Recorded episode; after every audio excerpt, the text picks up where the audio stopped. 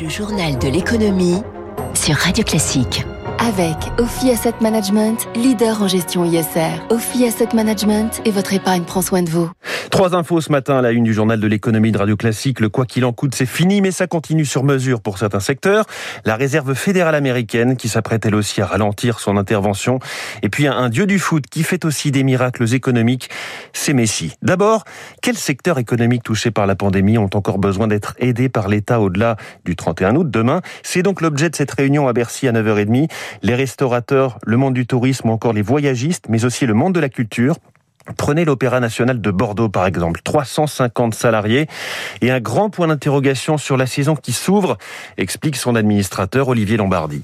Les opéras ont été euh, fermés pendant de longs mois. Nous avons eu, euh, évidemment eu des difficultés. Nous n'avons pas encore rouvert pour la saison. Nous ne savons pas encore quel va être l'impact sur le public des restrictions sanitaires et de, l'imposition du pass sanitaire pour le public. Nous espérons quand même que nous pourrons euh, retrouver des jauges pleines à très brève échéance, mais c'est vrai que nous allons sans doute avoir des difficultés à retrouver les niveaux de fréquentation euh, d'avant la crise. Nous avons absolument besoin des aides pour maintenir un service culturel et une accessibilité à la culture pour l'ensemble de nos citoyens. Et le secteur de la culture, c'est 670 000 personnes en France, 2,3% du PIB, un poids économique équivalent à celui de l'agroalimentaire. Preuve que le quoi qu'il en coûte n'est pas tout à fait fini, la compagnie aérienne Air Austral va recevoir un nouveau prêt de l'État, 20 millions d'euros pour l'entreprise basée à Saint-Denis de la Réunion. Première chose à faire quand vous arrivez au restaurant, sortir votre téléphone. Vous avez pris l'habitude cet été, si vous avez passé un peu de temps en terrasse, le pass sanitaire a présenté le QR code. Dès aujourd'hui, voilà que les serveurs, eux aussi, vont devoir présenter leur passe sanitaire à la direction. Idem pour tous les salariés des lieux recevant du public, agents de sécurité ou d'accueil, contrôleurs de train, salariés des parcs d'attractions et des clubs de fitness. Victorien Villaume, vous avez rencontré deux directeurs de salles de sport de la région parisienne. Près de 20 salariés travaillent dans cette grande salle de sport sur quatre étages.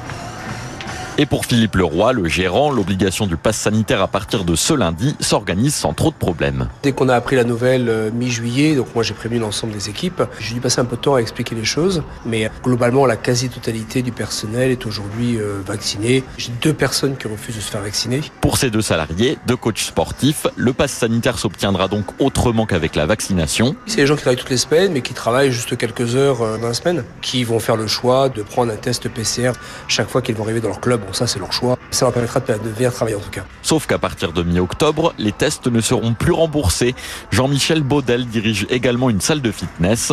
Il a peur de devoir se séparer de son agent d'entretien. La personne, à partir du 15 octobre, ne voudra plus à ses frais faire des tests PCR et non plus se faire vacciner nous n'aurons d'autre choix que de mettre euh, en repos forcé chez elle euh, cette personne. Mais avant ça, comme le veut la loi, le directeur de salle de sport convoquera son employé pour une réunion pour tenter de trouver une solution.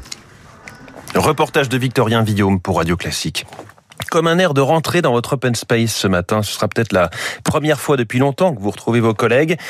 Alors il y a déjà une crainte que les protocoles patiemment mis en place et même négociés dans les entreprises soient quelque peu bousculés par l'actualité sanitaire et ce, du fait du rythme très soutenu des contaminations dues au variant Delta. Crainte exprimée par Benoît Serre, qui est le vice-président de l'Association nationale des DRH. Les entreprises ont été soumises jusqu'au 30 juin au protocole sanitaire qui prévoyait 3 jours, 4 jours, 5 jours de télétravail. On dit, elles n'avaient pas la main sur l'organisation de télétravail. Depuis le 30 juin, on a la main, c'est-à-dire qu'on applique nos accords de télétravail. Sur l'année 2021, il y a près de 20 000 accords qui ont été signés. Si le virus reprend et que le gouvernement remet un nouveau protocole sanitaire qui impose des jours de télétravail à l'entreprise, on va perdre un peu le bénéfice d'organisation qu'on avait démarré depuis juillet et les gens vont repartir en télétravail quand ils le souhaiteront et ça, pour les entreprises, c'est un peu compliqué. Il y a moins d'innovation, euh, d'échanges, c'est plus difficile d'intégrer les gens dans des entreprises majoritairement en télétravail. On ne peut pas avoir euh, une entreprise dont les gens ne se voient jamais. C'est un lieu social, l'entreprise. Les marchés financiers, ils ont passé toute la semaine dernière dans l'attente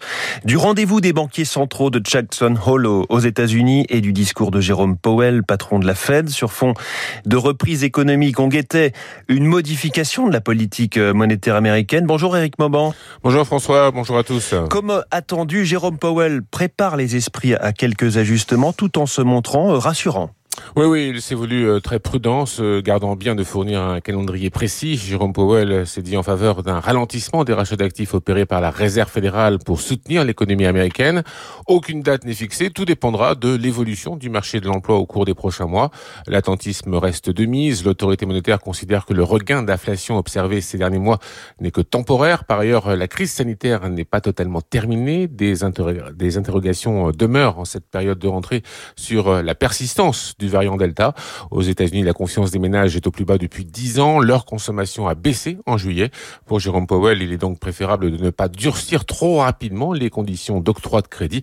Une attitude vue d'un bon oeil par Wall Street. Vendredi, le S&P 500 et le Nasdaq ont inscrit de nouveaux records. Et justement, dans le sillage de Wall Street, les marchés financiers asiatiques ce matin en forme. À Tokyo a ouvert euh, dans le vert, tout comme à Hong Kong, plus 0,26% et à Shanghai, plus 0,37%. Et puis, du foot dans votre journal de l'économie, ce ne sera pas tous les jours, mais aujourd'hui, ça vaut le coup, vous allez voir. Au-delà du sport, l'arrivée de Messi au Paris Saint-Germain est une aubaine économique et fiscale. Il a joué hier 30 minutes, n'a pas marqué de but, mais a déjà déclenché une frénésie loin des terrains. Eric Kioch. Messi, une légende, un pied gauche et surtout la promesse de gros sous pour le PSG pour l'économiste Pierre Rondeau. Le club pourrait espérer une bonification de ses recettes marketing, sponsoring, merchandising. On peut aussi se mettre au niveau de la billetterie. Peut-être que malheureusement le prix des places va augmenter. Les recettes du Parc des Princes pourraient ainsi bondir de 20%. Ajoutez à cela un beau parcours en Ligue des Champions avec en cas de victoire un chèque de 140 millions d'euros. Le retour sur investissement sera garanti. Mais au-delà du PSG, l'État aussi se frotte les mains. Les charges de son salaire XXL devrait rapporter environ 40 millions d'euros par an. Et ce n'est pas tout. Toute l'économie générée autour de Lionel Messi va mécaniquement rapporter de l'argent à l'État français à travers la TVA. Sur trois ans, on peut supposer qu'il rapporte à minima 150 millions d'euros pour un seul joueur. Une oubliée par l'effet Messi, la Ligue 1, la présence de la star ne remplira que peu des caisses des autres clubs français. Question de timing. Michael Terrien, économiste du sport. Les droits audiovisuels ayant été déjà vendus, au final, il y aura très très peu de gains pour l'ensemble des clubs de la Ligue 1. Du strict point de vue financier, évidemment, son niveau sportif, l'analyse est forcément différente. Pour le PSG, reste à savoir si l'effet Messi ne sera que financier ou si le sextuple Ballon d'Or est également un super investissement sportif. Eric Cuoche pour Radio Classique. Le focus